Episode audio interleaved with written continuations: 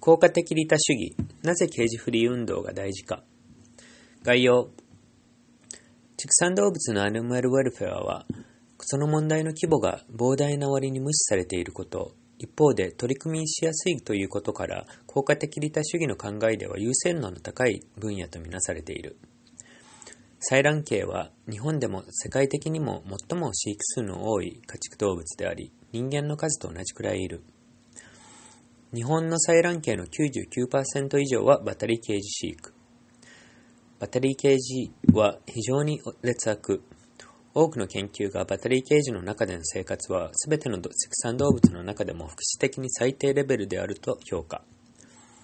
企業には卵は平飼いのものを調達するよう促す働きかけは歴史的に成功しており、世界中で年間2億羽から4億羽の採卵系をケージ飼育の運命から救っていると推測。企業への働きかけに費やされた資金は100円あたり9話から120話の採卵系の生涯に影響を与えていると推測。日本でもアニマルライツセンターや THL ジャパンが企業に対するケージフリー運動を行っており、それを支援することは効果的に苦しみを減らすことだと考えられる。効果的利他主義、effective altruism とは、世界には多くの問題があり、その問題を解決するために様々な方法があるが、資金は限られている。効果的利他主義とは、限られた資金のあらゆる使い道を公平に考慮し、どの使い道が一番良い結果を生み出すかを見出そうとする心と、見出そうと試みるものだ。なぜ畜産動物福祉？どの分野に資金を費やすか？優先順位をつけるために効果的利他主義は次の INT という基準を採用する。importance 重要性。知覚力のある生き物何人がどれだけの影響を受けているのか。例えば日本では採卵系は卵を産むメスだけで1億4000万羽余り。肉用系も1億4000万羽近く使用されているのに対して豚は100万頭肉牛は170万頭、乳牛は77万頭使用されている。この数多い鶏を例えば檻の中に閉じ込めておくなど動物から基本的な必要条件を奪うことは計り知れない苦痛を引き起こすと想像できるだろう。工場畜産においての動物の苦しみの度合いを測定する研究はいくつかある。neglectedness どれだけ無視されているか。問題解決に今のところどの程度の資金が注がれているのか。工場畜産での苦しみの規模は計り知れないのにもかかわらず、それを減らすための資金は比較的少ない。動物の慈善団体を評価する Animal, Animal Charity Evaluators によると、米国で利用され殺される動物の99.6%は家畜動物であるが、動物のための寄付のほんの0.8%しか家畜動物に取り組む慈善団体に与えられていない。Tractability 取り組みやすさ。問題の解決を進めるのはどれだけ簡単か。ケージフリー運動などは海外ですでに企業キャンペーンやロビー活動などで成功が見られ結果を出せる方法がいくつかある。バタリーケージの採卵系に特に力を入れる理由。ケージに閉じ込められている数。地球上には61億羽から76億羽の採卵系がいる。人間の数と同じくらいだ。日本では約1億4000万羽の採卵系が飼育されており、その99%以上がバタリーケージに閉じ込められている。バタリーケージ内での福祉。バタリーケージの中での一生は極端に劣悪であろう。メンドリたちは狭い場所に閉じ込められ、金網の上で過ごし、身動きが取れず、土をつついたり砂浴びをしたり、仲間と交流するなどの自然な行動を取れない。日本の畜産技術協会のアニマルアニマルウェルフェアの考えに対応した採卵系の使用管理指針では、1羽あたりの使用面積は430から555平方センチメーターとすることが推奨されているが、これは一番良くてもわずか21センチから23センチ平方の面積に一生閉じ込められているということだ。バタリーケージ内での採卵系の福祉を推測する研究がなされてきた。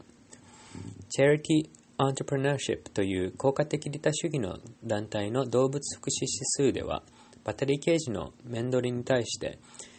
マイナス10点からプラス10点中、マイナス5.7点を与えている。これは工場畜産の七面鳥と並び、と並び最悪の評価だ。死亡率、死因、病気、怪我、人間による判断などの要因が考慮に入れてある。その他の研究者たちによる推測でも、バタリーケージの採卵系の福祉は他の畜産動物と比べてもほぼ最低とされている。マイナスな値は生きていない方がマシだということだ。採卵系の福祉を改善するには、廃止論と全身主義、動物の状況を改善するための手段の中には動物の利用は不当であり完全に放棄されるべきだという廃止論の主義がある。個人としては廃止論の立場を取ることつまりヴィーガンになることができるがこの立場を社会として取ることつまり動物利用を完全に禁止することは現状を考えると非常に難しい。一方、動物福祉の改善や畜産物の使用量をだんだん減らすなどの全身主義的な手段は社会レベルでも適用できる。かっこ個人的にもフレクセタリアンとして容易である。全身主義は道徳的には完全に正当化されたいということを認めなければならないが、成功の可能性可能性が高いということは結果がはるかに良くなる可能性がある。企業に対するケージフリー運動 The Humane League THL をはじめとする動物福祉団体は企業のに対してあるある期限までに全ての卵をケージ飼育されていない採卵系から調達することを約束するよう求める運動を行っている。このようなキャンペーンは歴史的に非常に成功しており、下のグラフは米国内及び国際的にケージフリーへの移行を約束した企業の数を示す。THL は米国、欧米の企業がケージフリーを約束する大きな原動力となっており、現在、Animal Charity Evaluators によって最も効果の高い自然団体として推奨されている。ケージフリー団体によ宣言によって影響を受けた動物の数について、効果的利他主義に基づいた研究団体 Rethink Priorities は主観的に90%確信できる数値を出している。毎年2.4億羽から3.9億羽の採卵鶏がケージフリー宣言した企業によって使われている。バッテリーケージの代わりに何オープンフィラントロピープロジェクト、OPP は、米国の卵生産者がバッテリーケージから移行した場合、ほとんどが屋内の多層エイビアリーシステムに切り替えると予測している。バッテリーケージとエイビアリーシステムの福祉の違いを調査した結果、OPP は次の理由から採卵系にとってエイビアリーシステムの方が好ましいと予想している。1、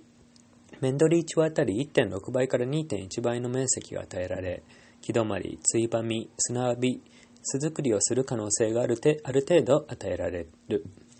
これらはいずれもバッテリーケージでは不可能であり、研究結果によると全てメンドリにとって価値があるとみられる。2、エイビアリーシステムの方が死亡率の増加が見られたが、生産者自身に死亡率を減らそうとする金銭的な動機がある。3、死亡率増加の影響にを受けるのはごく一部の採卵系であるが、すべての鳥が行動上のメリットを受ける。ケージフリー運動は金銭的にどれだけ効果的か。この質問に関連して、効果的利他主義フォーラムには2つの読むべき記事がある。Rethink Priorities の記事は、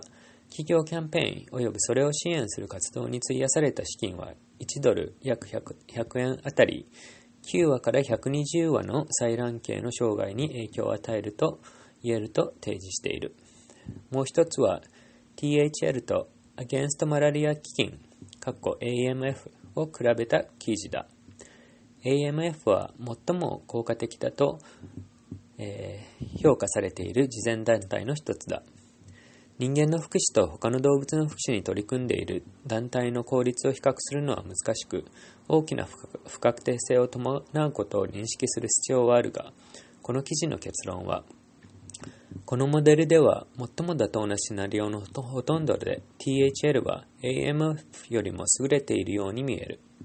金銭的な効率の違いは大抵10倍から100倍以内である。より多くの資金調達の可能性。